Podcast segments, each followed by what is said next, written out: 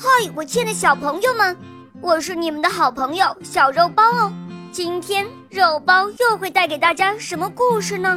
小朋友们，你们准备好了吗？准备好啦！那么，我们的故事就要开始喽。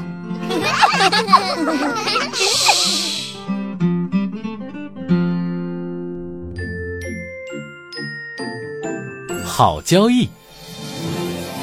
从前有个农夫，赶着一头母牛去集市卖，却只卖了七个银币。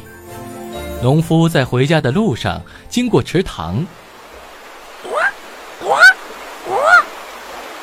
愚蠢的东西！我只卖了七个银币，不是八个。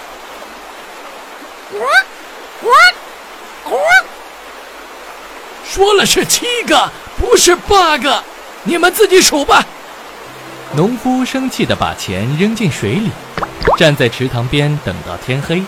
青蛙也没把钱还回来，仍然呱呱叫着。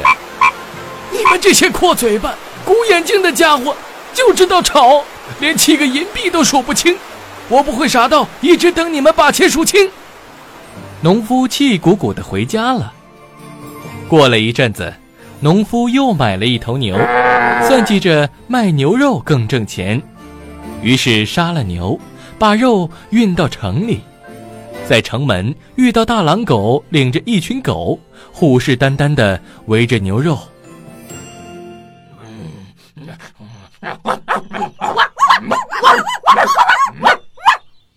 哎呀，好吧，我把肉都留下。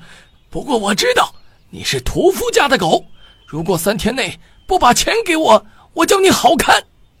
农夫放下肉回家去了，那群狗扑到牛肉上，大口的吃起来。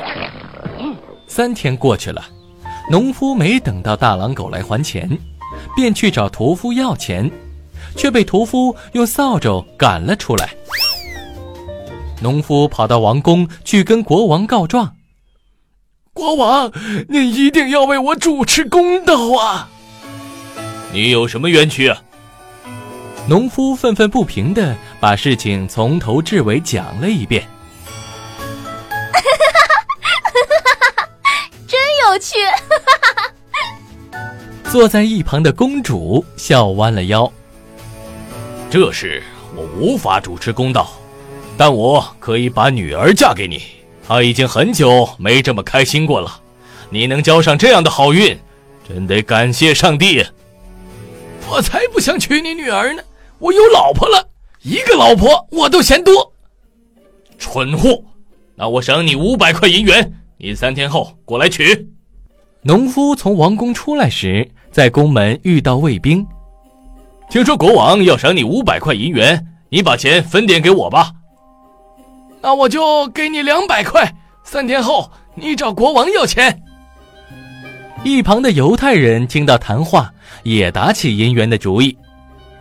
天哪，你运气真好！你把银元换给我吧，我帮你换成小钱儿。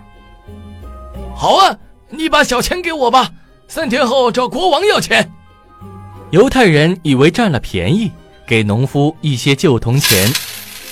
三天后，农夫来到王宫，国王却说：“脱掉外衣，打他五百板。”亲爱的国王，这五百不属于我了，我把其中两百送给了卫兵，另外三百换给了犹太人。这时，卫兵和犹太人来找国王要钱，都如数挨了板子。哈哈，我愿意再给你一些补偿，你去宝库随意拿钱吧。